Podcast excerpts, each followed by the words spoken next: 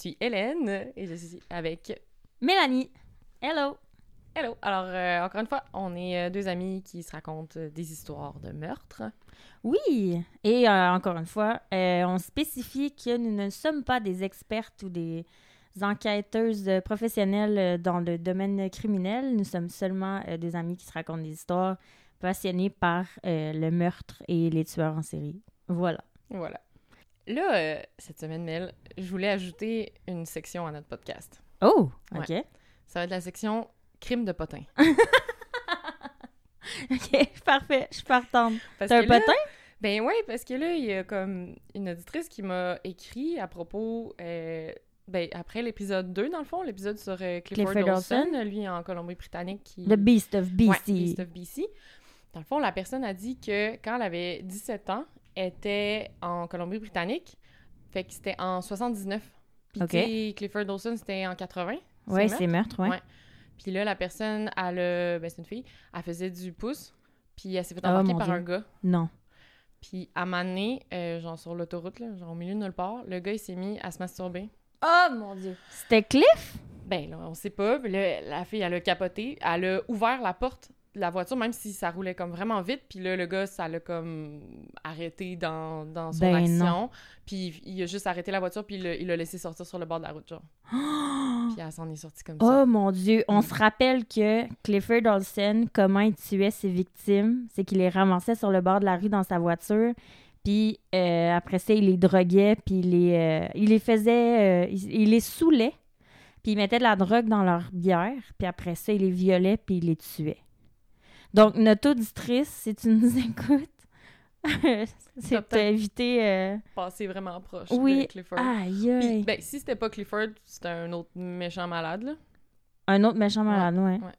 Oh mon Dieu, OK. Fait Soyez faites- prudents, Les tout le monde. euh, faites pas du pouce tout seul. Puis Ouais. le gars non plus. Fait que qu'est-ce que tu nous racontes euh, cette semaine? OK. Là, euh, je continue dans ma... Ça a l'air que c'est mon domaine euh, spécialisé, là. Les euh, meurtriers proches de Montréal. Donc, euh, dans mes recherches, j'étais tombée sur euh, le boucher de Saint-Eustache. Ouh, Alors, OK. euh, le titre m'a attiré. Oui. Bonjour aux gens de te- Saint-Eustache. Oui. mon, mon ami qui chiale tout le temps que les meurtriers, il y a tout le temps un rapport avec Laval. Parce que c'est dangereux Ouais. Laval, mais là, c'est encore pire parce qu'il vient de Saint-Eustache. Alors, cet épisode-là est pour toi. Tu vas te reconnaître. Oups. Euh, ouais. euh, alors, le boucher de Saint-Eustache, j'ai pris euh, mes sources dans la presse. Euh, j'ai encore trouvé un Crime Stories, là, la même émission qu'il avait faite sur William Fife. Mais ils en ont fait une sur lui. Sinon, encore le site, site podcast Who Killed Teresa, qui avait encore des infos sur Oui. lui. Faudrait Ok. qu'on y parle, lui, à un moment donné. Mais ça a l'air d'être un anglophone, en tout cas. C'est en anglais, mais il, il traite de plein de, de crimes du Québec. Mm. Donc, l'histoire commence. J'ai Au des début. frissons. Au début des années 90, dans les Laurentides, il y a une série de- d'entrées par effraction. Là, en plus, je me suis écoutée la- dans le dernier de podcast, j'arrêtais pas de dire infraction, mais c'est entrée par effraction, je le sais en plus. Tu- entres par effraction avec un E, F, Effraction? Ouais. Entrée par effraction, puis infraction, c'est genre commettre une infraction, c'est comme commettre, tu violer Wow. Fond. Eh, je savais pas Ouais, ça. moi, je savais, mais comme en m'écoutant, j'étais là, ah, voyons. Eh bien, moi, j'ai appris quelque chose. Fait que euh, une série d'entrées par effraction dans euh, les Laurentides, puis dans le fond, ce que la personne faisait, c'est qu'elle mettait du linge de femme sur le lit, étendu comme dans la forme d'une femme, Mhm. puis elle la poignardait. Sans... Mais il y avait personne dans la avait- maison, tu sais. OK. Fait que là, les gens, ils rentraient, mettons, genre, la femme puis son mari, ils rentraient à la maison euh, une soirée au resto, puis ils arrivaient, puis il y avait juste comme cette scène-là, genre, le linge de la femme, genre, transpercé de coups de couteau sur le lit. C'est un warning? C'est un avertissement? C'est comme s'ils se pratiquaient ou genre, Oh. il- comme il avait tellement besoin de le faire qu'ils se disaient comme, au moins je vais le faire. Tu sais, au lieu de tuer quelqu'un, je vais le faire juste sur du linge, mais ça va comme combler quelque chose, tu sais. On voit déjà un petit esprit tordu Oui. à l'horizon. Donc, il y avait ça qui s'était passé, puis les policiers, euh, donc c'est arrivé vraiment dans plusieurs, plusieurs maisons, là, dans les Laurentides au cours de, des, des- début des années 90, puis ils ont retrouvé euh, du sperme sur au moins une scène de crime. Mais à ce moment-là, il y avait personne à qui le comparer. OK. On va deviner que ça va être la même ADN que le boucher de Saint-Eustache. Donc, ça, c'était l'événement, les événements des entrées par infraction. Après ça, on s'en va en janvier 1992 à Saint-Calixte, dans les Laurentides. Mhm.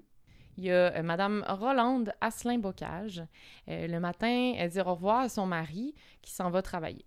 Puis là, elle décide, elle décide de prendre une marche avec son chien euh, tout de suite après. Puis là, elle croise un homme en voiture. L'homme, euh, il s'arrête, il dit, dit qu'il est perdu. On, on se rappelle qu'à l'époque, il n'y avait pas de GPS puis de Google. On s'est retrouvés, fait ça pouvait être crédible. Alors là, elle offre de l'aider, puis là, elle habite à côté, fait qu'elle elle, il demande un verre d'eau, puis elle fait « Ah ouais, c'est bon, tu sais, viens, euh, je vais te donner un verre d'eau. » Et là, il profite de ce moment-là quand elle ouvre la porte de la maison, puis rentre dans la maison pour, pour l'attaquer. Donc le soir, le mari revient chez lui, puis là, il voit que toutes les lumières sont fermées, sauf la télévision. C'est bizarre. Déjà, il y a comme un, un mauvais sentiment. Et là, il rentre à l'intérieur, puis il trouve sa femme décédée. Poignardé, sûrement? Euh, ben là, il appelle la police tout de suite. Alors là, la scène de crime, euh, dans le fond, la victime, elle avait les mains attachées derrière le dos. Euh, elle a été tirée dans la tête à bout portant. Oh. Et là, attention, si vous voulez pas entendre des, des trucs, ben, des détails un peu euh, pénibles, skipper 15 secondes. là. Sur Spotify, tu peux faire ça. Donc, le, le corps a été mutilé après la mort, au moins OK.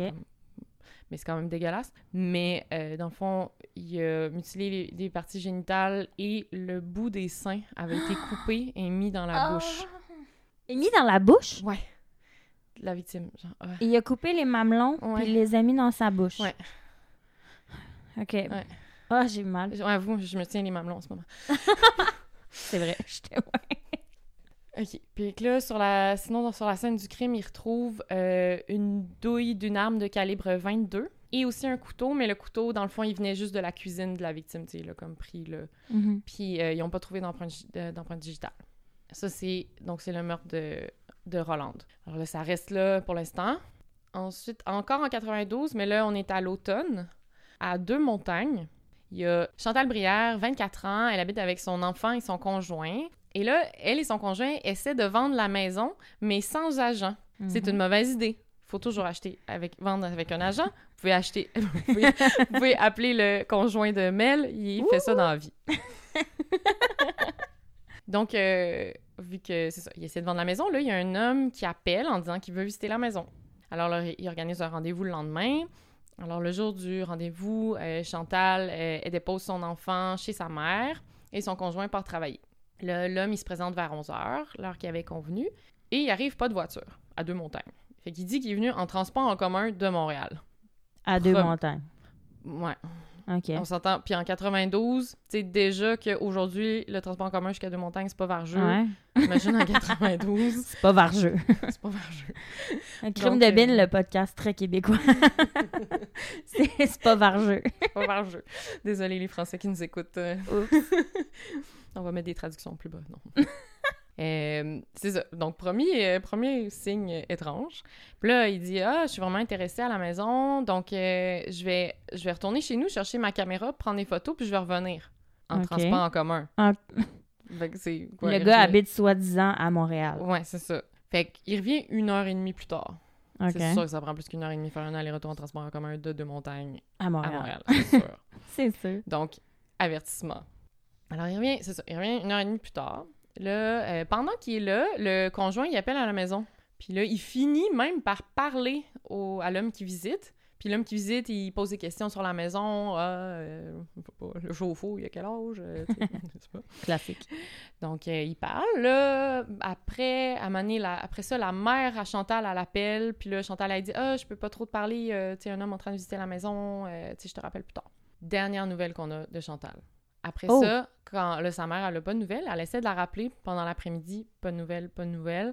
Sa sœur, elle essaie de l'appeler. Pas de nouvelles. Fait que là, euh, la mère et la sœur, ils décident d'aller voir la maison parce qu'ils sont comme. C'est pas normal. là, Elle Mhm. était là, puis euh, elle a dit qu'elle nous rappelait, tu sais. Puis en plus, il, était, elle était- il savait qu'il y avait un homme. Fait ils ont tout de suite pensé que quelque chose euh, avait mal tourné. Donc, ils arrivent à la maison, puis là, ils ont fait. vraiment un mauvais, un mauvais pressentiment. Alors là, la sœur a dit à la mère, comme, rentre pas dans... Tu sais, en fait, elle a dit, on devrait pas rentrer, on devrait appeler la police tout de suite. Genre, elle l'a comme tout de suite mais finalement, ils ont fait comme, OK, on va aller regarder, tu sais, au cas, OK, c'est correct. Mais là, la sœur a, a dit comme, à la mère, comme, Reste tu sais, là. reste là. Mm. Fait qu'elle, elle rentre, puis là, elle voit par terre dans la cuisine euh, le corps de sa sœur. Puis là, elle, elle va la toucher, puis elle est froide, puis là, il Ah, appelle la police. Eh, ça, c'est traumatisme ma vie. Vraiment. Ta sœur morte sur le... Oh, mon Dieu. Tu fais pas rentrer ta mère. hein. Non. Ouais, au moins, au moins la mère, elle a eu. Ma sœur, je t'aime. Euh, là, la police arrive. Là, c'est la... au début, c'est la police de Deux-Montagnes. Puis là, tout de suite, la police de Deux-Montagnes fait comme OK, c'est vraiment trop pour nous. Fait que tout de suite, ils appellent l'aide de la SQ. Parce que Ah ouais, ok. Ah ouais, ils ont vu que c'était une scène de crime, euh, pas de bon sens. là. Oh. Donc, scène de crime. Euh, la femme est moitié nue. euh, elle a les mains attachées derrière le dos, de la corde électrique autour du cou. Euh, elle a une Mm. brassière comme gag sur la bouche. Puis dans la gorge, elle a une chaussette. Euh, elle a Oh été frappée God. à la tête par une hache. Et Ah. euh, elle a été mutilée de manière semblable à Madame Asselin. Donc, Ouais. rapidement, la police fait lien parce que c'était dans la même année. Est-ce qu'elle avait aussi les, les bouts de... les Ben, j'ai comme pas vu ce détail-là. Ça disait juste de manière semblable. Puis là aussi, ce qu'on apprend plus tard, c'est que il- apparemment, il aurait pas eu le temps de finir tout ce qu'il voulait faire sur cette scène de crime-là parce que le téléphone n'arrêtait pas de sonner. Vu que tu la mère, Ben, la mère et la ouais. Fait que ça lui a fait peur, puis il s'est sauvé. Fait que, apparemment qu'il a pas fini tout ce qu'il voulait faire. Puis il y a aussi comme d'autres détails un peu dégueulasses que je pense pas que je vais dire. Pour vrai, mais- Imagine après, excuse, imagine après, après coup, t'entends ça, tu sais, qu'il s'est sauvé parce que le téléphone sonnait. De- moi, j'étais chez moi en train d'appeler ma soeur, puis elle était en train de se faire il était tuer. là, tu sais. Il était là. Ouais. Aïe, aïe. Ouais, c'est ça. Il y a d'autres comme détails dégueulasses, mais Tu ça. vas nous épargner? Ouais, je vais vous épargner, mais juste comme à quel point il y avait comme un, un- aucun respect du corps là. Tu sais, parce qu'il faisait tout après la mort, mais tu sais à quel point c'était juste ah, dégueulasse. là. OK. Vraiment aucun respect. Euh. Tu donc me diras euh, off mic, moi, Ouais, je veux savoir. C'est ça. Donc, euh, le, le mari, tout de suite, il, il est pas vraiment suspecté. Là. Ils, ils font trop lien avec l'autre meurtre, puis il était au travail, a tu un alibi. Donc, euh, là, déjà, la police pense qu'ils ont comme un seul meurtrier pour les deux, les deux meurtres. Euh, et officiellement, la cause de la mort, ce serait asphyxie parce qu'elle a avalé sa langue. À cause de la chaussette? Ouais. Je, je sais pas pourquoi, je trouve ça vraiment triste. Ben, ça veut dire que quand il a rentré la chaussette, ça, il a poussé sa Ouais, langue dans le fond de sa gorge. comme- Ouais, Mais ça veut sûrement dire que ça l'a tué avant qu'elle ait pu... ouais. Oh mon Dieu, C'est- on ouais. est vraiment dans des... OK. C'est vraiment horrible. Euh, et là, ce qui est vraiment important et qui va mener à sa capture, c'est qu'il a volé les cartes bancaires.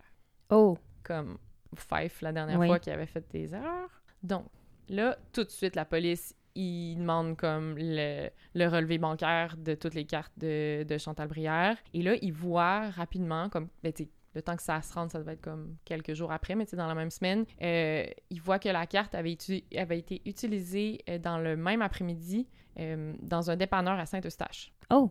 Fait que là, ils se rendent au dépanneur dès qu'ils sa- dès qu'ils apprennent ça. Et là, il arrive et le commis, il était en train d'enregistrer sur la cassette qui avait enregistré la journée du meurtre. Tu sais, dans, dans les commerces, Ouais, ils il font ça. ils était en train de réenregistrer sur cette journée-là. Ils sont arrivés juste à temps. Apparemment que s'il est arrivé 80, min- 80 minutes plus tard, il aurait, il aurait pas pu voir euh, le, le criminel, dans le fond. Le- C'est- ben, la, la preuve aurait été Ouais. effacée carrément. Ah, C'est fou, qu'ils sont arrivés vraiment juste à temps. Wow. Et là, par exemple, sur, donc sur la cassette, il, il voit comme tout le monde qui a utilisé le guichet pendant la journée, mais sur la cassette, il n'y a pas d'heure. Les cassettes. J'ai l'impression que c'est en- la cassette. Ouais, c'est dans en ce temps-là, 1800 c'est une maintenant. cassette. Mais il n'y avait pas d'heure. Fait que, tu sais, eux, mettons, sur le, ce qu'ils ont de la banque, c'est, par exemple, je me rappelle plus c'était quoi l'heure, mais mettons, à, à 2h30 de l'après-midi, la carte bancaire a été utilisée, mais quand ils regardent la cassette, ils savent pas c'était quand exactement 2h30, Ok. fait qu'ils savent pas c'est qui dans les personnes qui l'ont Ah. utilisé, tu sais. Mais là, il y a, y a pas l'heure sur la cassette, mais il y a du son. Hein? Puis aujourd'hui, c'est le contraire. Ouais. T'as l'heure, mais t'as pas pas de son. son. Puis, fait que là, ils entendent des chansons qui jouent à la radio sur la cassette. Ah! Et tu contactes la station de radio pour voir quelle, mettons, quelle chanson qui jouait à 2h30, là, à l'heure où Wow. la carte été utilisée. Et c'était la réponse est tellement bonne. C'est C'est la chanson? c'est une des meilleures chansons des années 90. Non, est-ce que tu vas ruiner une bonne tune? Ah, tu vas ruiner une bonne tune, hein? Je veux que t'en, t'en devines une. Une, très Des- bonne chanson des années 90 que j'aime beaucoup. Mais là, c'est tellement large. Est-ce que je peux avoir un indice? Je l'aime beaucoup parce qu'il y a mon nom dedans. Non. Oh non! Hélène de Rock Voisine. Non!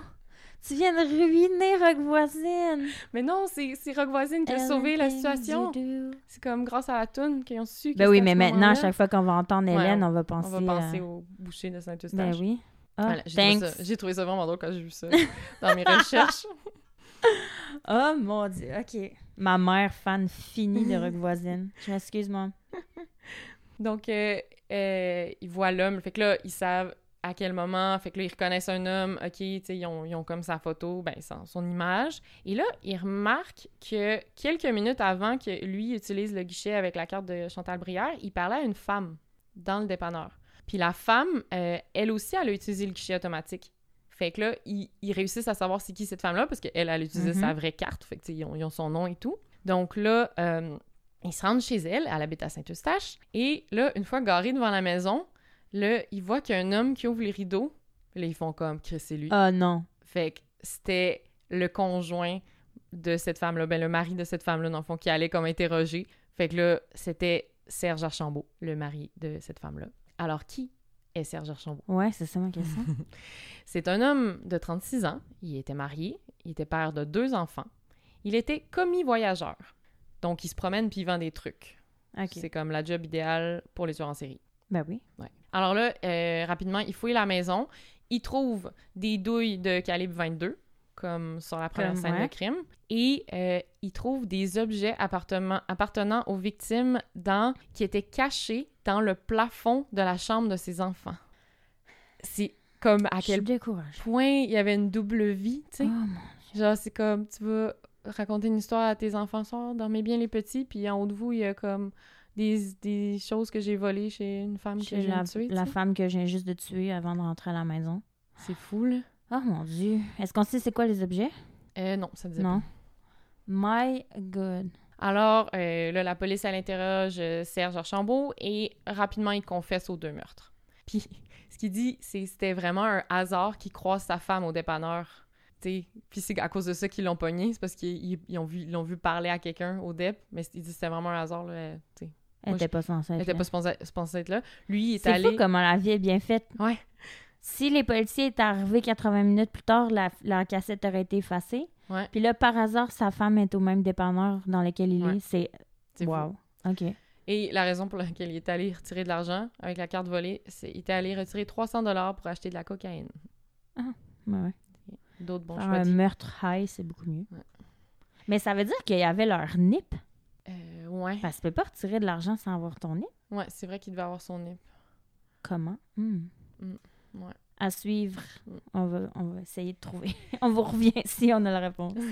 Et là, donc là, il confesse euh, à ces deux meurtres-là, mais il confesse aussi un troisième meurtre. De, duquel on n'est pas au courant encore. Ouais. Donc là, on va partir de la salle d'interrogatoire et aller en 1989, donc trois ans avant, dans une usine de transformation d'aliments à Pointe-aux-Trembles. Euh, Anna Maria Codina Leva, qui avait 30 ans, euh, elle fréquentait son patron, un certain Serge Archambault, qui était un homme marié, Oh, mais elle le fréquentait comme était sa maîtresse. Et un soir où elle avait une date avec lui, elle, elle fait garder ses trois enfants, elle était mère de trois enfants, par son frère. Et là, euh, elle revient pas le soir même, mais tu sais, au début, son frère, il s'est pas trop inquiété, il s'est dit, bon, gars, elle a, elle a du fun, je sais qu'elle aime, elle aime beaucoup cet homme-là, elle m'en a parlé, puis que, tu sais, tant mieux. Mais là, quand elle revient pas le lendemain, là, il commence à s'inquiéter, puis là, finalement, euh, le surlendemain, il, il, il va à la police, puis là, il est Mhm. déclaré disparu. Là, la police, à l'époque, elle avait interrogé Serge Archambault, parce que, c'était son patron, mais il y avait pas... euh, il y avait rien... Il y avait rien trouvé de louche, ou de... Il y avait pas de raison, de, de le soupçonner plus que Mhm. ça. Donc, c'était resté irrésolu. Et ce qui s'est vraiment... Donc là, il confesse, on, re- on revient à l'interrogatoire. Puis là, euh, Serge Archambault, euh, il confesse que euh, il lui avait... C'est dégueulasse. Il lui avait promis Oh. une belle surprise. Il a dit de fermer les yeux. Puis, au lieu de lui donner un beau cadeau, ben, il lui a coupé la gorge. Ah, Incroyable. Donc, ensuite, il dit qu'il l'a découpé en petits morceaux. Check-nous bien la prochaine fois que quelqu'un nous dit de fermer les yeux. No way. Jamais. Euh, ouais. Donc, il a découpé son corps en petits morceaux. Et... Euh... ouais. Un petit morceau. OK. Ouais, et il aurait jeté les morceaux euh, dans la forêt, euh, c'est dans la zone boisée de Saint-Hubert. Ça, c'est pas si loin de votre nouvelle. Non, vraiment votre nouvelle pas. maison. Oh mon Dieu! On vient d'acheter une maison vraiment proche de là. Donc, il est... Je vais pleurer. Je sais pas si je vais pleurer ou si je veux rire. Le boisé de Saint-Hubert, mon Dieu. Ah, ok. Ah. J'ai des frissons. Euh, Ça se peut-tu que je tombe sur un... Ah non, c'est en 1989. Ouais, ouais, là, il est plus là. Euh, donc, donc, il les guide vers le- l'endroit où il avait enterré les, les morceaux. Euh, donc, ils sont retrouvés. Et là, c'est... euh, je sais pas si tu la connais, euh, Cathy Reich. C'est une anthropologue américaine, mais c'est aussi une auteure de livres, de romans policiers, vraiment connue. Ah ouais? Elle a vendu des best-sellers. Genre, ma mère, elle l'aime full. là. Elle lit plein de ses livres. Oh. Euh, fait que c'était elle, l'anthropologue, à, à la Sur SQ à ce moment-là. Ouais. Euh, puis c'est elle qui a analysé les, les ossements. Puis elle dit comme la façon dont ils ont été coupés. Elle dit c'est sûr que le tueur y avait des connaissances d'anatomie. Et Ben, c'était son troisième meurtre. Non, c'est son. bah, officiellement, c'est son premier. Parce que là, il était avant les autres en Ben oui, 89. t'as raison. Mais qu'est-ce que Serge Archambault faisait comme métier avant? Il était boucher. Ah, d'où le boucher de Saint-Eustache. Mhm. Ah, ben voilà. Puis là, apparemment, qu'il aurait dit aux policiers euh, Une chance, vous m'avez arrêté parce que moi, j'étais incapable de m'arrêter. Il aurait continué. Il aurait euh, continué. Puis là, ce qu'il dit, il raconte qu'il aurait recherché activement d'autres victimes. Puis que dans sa voiture, il y avait un kill kit, là, genre un kit de meurtre tout près. Là. Euh, et dans le fond, ce qu'il faisait, c'est qu'il allait voir des travailleuses du sexe, et il les embarquait dans sa voiture. Puis là, au moment où il allait les tuer, il, il, devenait, il changeait comme de ton, puis il leur disait de crisser le camp au plus vite. Puis là, les filles avaient peur, puis ils se sauvaient. Ça, C'est comme s'il voulait le faire, mais, il y avait une finalement, partie la de lui qui dernière disait non. minute, ouais, c'est comme s'il y a un peu Jekyll and Hyde, genre, Ouais, il, combiné. il- ouais, il essaie de combattre son côté méchant, mais il est là.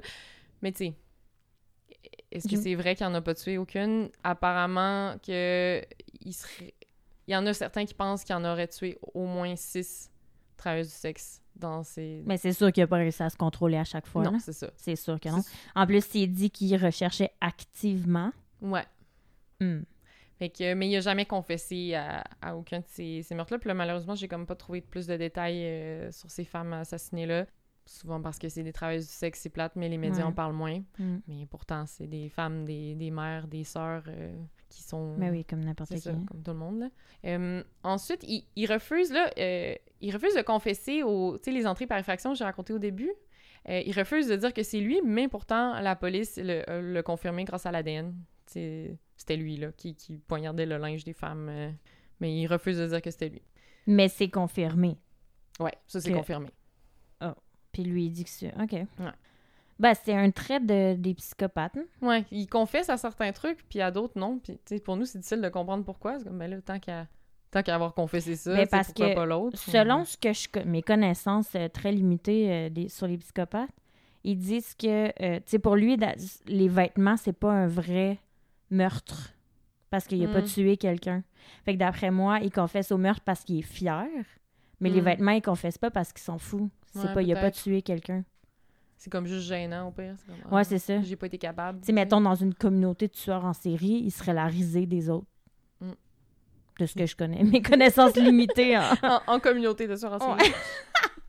C'est ça, ça existe. C'est ça. On essaie de les éviter, en général. En général. Mais si je tombais là-dessus, mon Dieu.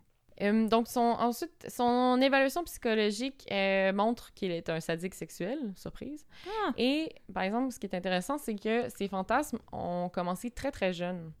Euh, apparemment qu'il aurait eu des pulsions meurtrières dès l'âge de 15 ans. Est-ce qu'il a fait le. Il a sûrement fait le classique de tuer un animal? Tu sais, commencer avec un animal. ça, j'en ai pas trouvé. Ils ont mais- toutes fait ça. C'est ça qui a fait ça. Euh, mais là, ce qu'on sait, mettons, la première fois qu'il aurait laissé aller ses pulsions meurtrières envers, envers une femme, parce que c'était vraiment envers les femmes, c'était à l'âge de 23 ans, en 1979, à Québec. Première fois qu'on parle de Québec. Allô, Québec. On s'en vient, Québec. Il va falloir trouver un, un meurtrier pour Québec, là. Ça va Mais être c'est notre hometown. Oui, c'est ça. Euh, donc, c'est ça. À Québec, en 79, euh, il était fâché contre une de ses amies parce qu'apparemment, elle aurait parlé en, de façon irrespectueuse d'un de leurs amis communs qui s'était suicidé. Puis là, cet ami-là, euh, c'était comme le meilleur ami de, de Serge Archambault, puis même le gars qui s'est suicidé, dans le fond, puis même qui lui aurait confessé ses, ses pulsions meurtrières, puis c'est la seule personne à qui il en avait parlé, tu sais, à ce moment-là. Euh, donc, il était fâché contre la, la, la femme, son amie de fille, dans le fond, puis il s'est pointé avec une hache, un couteau et une corde avec l'intention de la tuer. Il l'a frappée à la tête avec une hache et à ce moment-là, elle a crié de tous ses poumons. Et là, Archam- Archambault, il a eu peur puis il a pris la fuite. Fait qu'elle est pas morte Elle à pas cause de morte. ça. Donc, il a été jugé pour ça. euh, mais ce qu'il reçoit, dans le fond, c'est une période de probation de trois ans euh, à Pinel. En fait, il décide d'aller à Pinel, à l'Institut psychi- psychiatrique, parce qu'il fait comme c'est vrai que j'ai des pulsions incontrôlables, il faut comme. Il veut comme se faire traiter. OK. Et ça, c'était en 79, là. Ouais. Première fois qu'il essaie de tuer une femme. Après ça, le, le prochain qui confesse, c'est 89. Tu sais, ça laisse un 10 ans ou. On sait pas. Moi, c'est sûr qu'il y en a d'autres. Euh, donc, il, c'est ça, il va à Pinel. Puis là, euh, il blâme. euh, c'est ça. Là, il dit qu'il blâme euh, sa violence et tout ça parce qu'il a, vécu de l'abus sexuel quand il était jeune par euh, sa tante et le mari de sa tante. C'est toujours ça. Ouais, donc. Il dit, lui, c'est vraiment à cause d'elle qui tuait par vengeance envers les femmes, mais il dit qu'il voulait pas la tuer elle parce que ça aurait trop, trop de fait de peine à sa maman. Oh! Oh! Quel esprit twisté, là, Ouais. tu sais.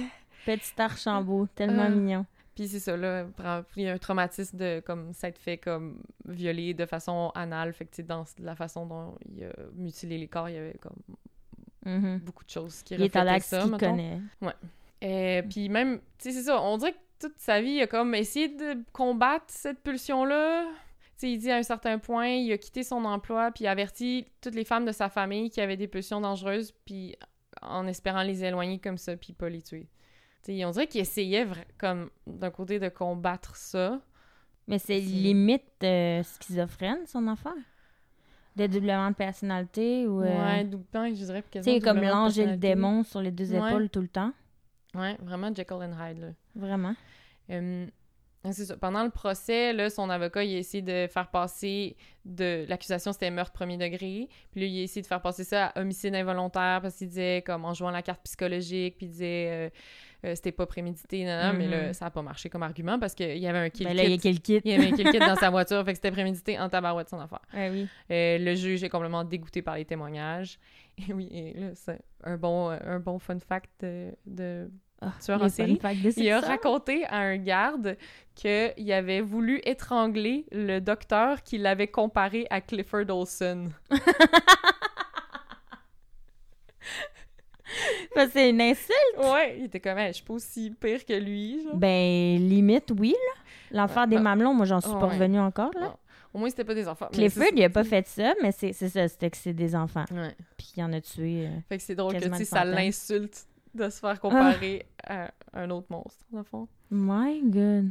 Alors finalement, il est condamné pour meurtre, euh, pour les trois, trois homicides qu'il a confessés, dans le fond, euh, et euh, avec possibilité de liber- li- liberté conditionnelle après 25, ans. 25 ans. Donc, il a été condamné en 93. Donc, en fait, il, il est admissible à la liberté conditionnelle depuis 2018. Mais apparemment, dans un article du Journal de Montréal que j'ai vu, il n'a jamais comparu devant la commission. Donc, il, a- C'est il encore son pas. petit ange qui dit Ouais. qu'il faut qu'il reste là. Ouais. Ce qui est une bonne chose. c'est une bonne chose. hein. Parce qu'il y aurait, mettons, en ce moment, je pense qu'il y aurait début soixantaine, tu sais. Quand même encore assez en forme, normalement, pour faire Ouais, ouais. du mal, là. Ouais, ouais. Fait qu'il serait, il serait encore dangereux s'il sortait, probablement, tu sais. My goodness. Et là, il y a d'autres, on le soupçonne aussi de d'autres meurtres. Là.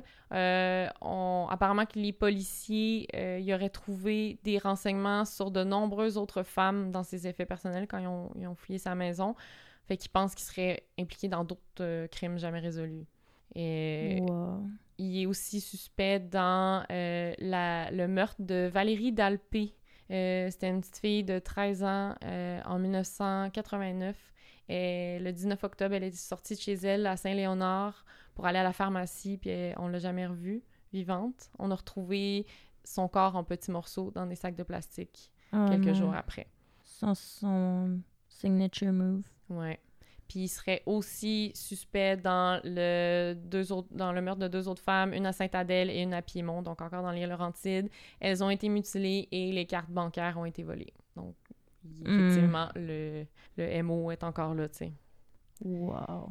Et là, euh, anecdote, euh, pas rapport, là. Fun fact, euh, no, not so fun fact.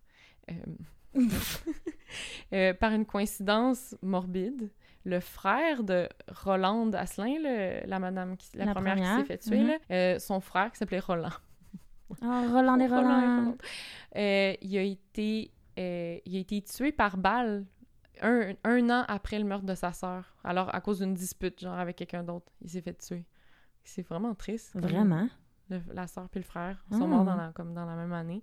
Et là, euh, dans, dans mes recherches, à un moment donné, dans un, un blog qui s'appelait genre Coulopolis, euh, j'ai vu un commentaire, mais tu sais, j'ai pas de façon de prouver que c'est vraiment elle puis que c'est vrai, mais il y a quelqu'un qui a écrit un commentaire et dit qu'elle est la fille d'Archambault.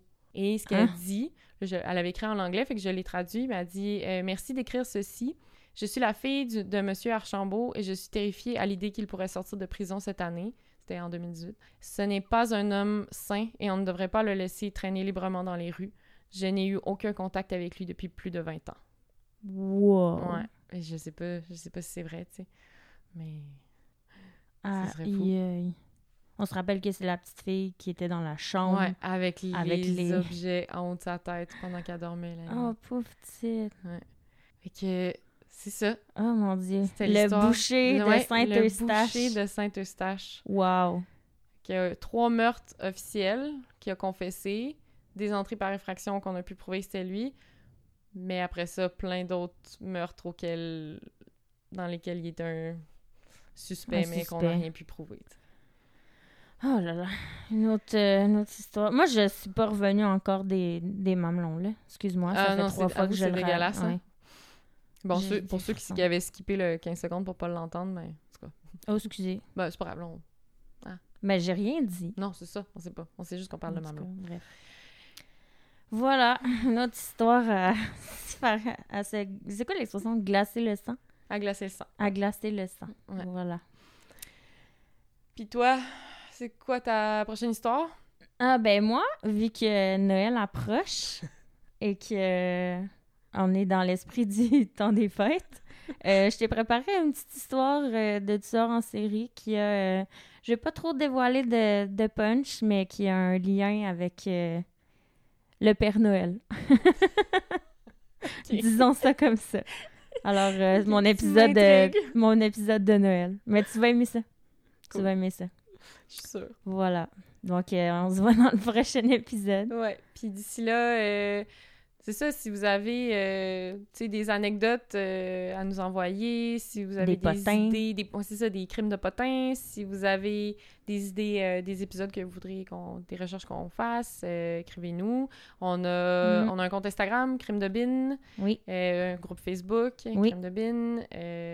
Et vous pouvez nous écrire aussi à notre, notre adresse courriel crimedebinpodcast à gmail.com. ouais, on, est, on aime ça entendre. entendre Oh, on aime vos ça vous trucs. lire. Ouais. C'est cool. Que merci d'être à l'écoute et à la prochaine. À la prochaine! Bye! Bye!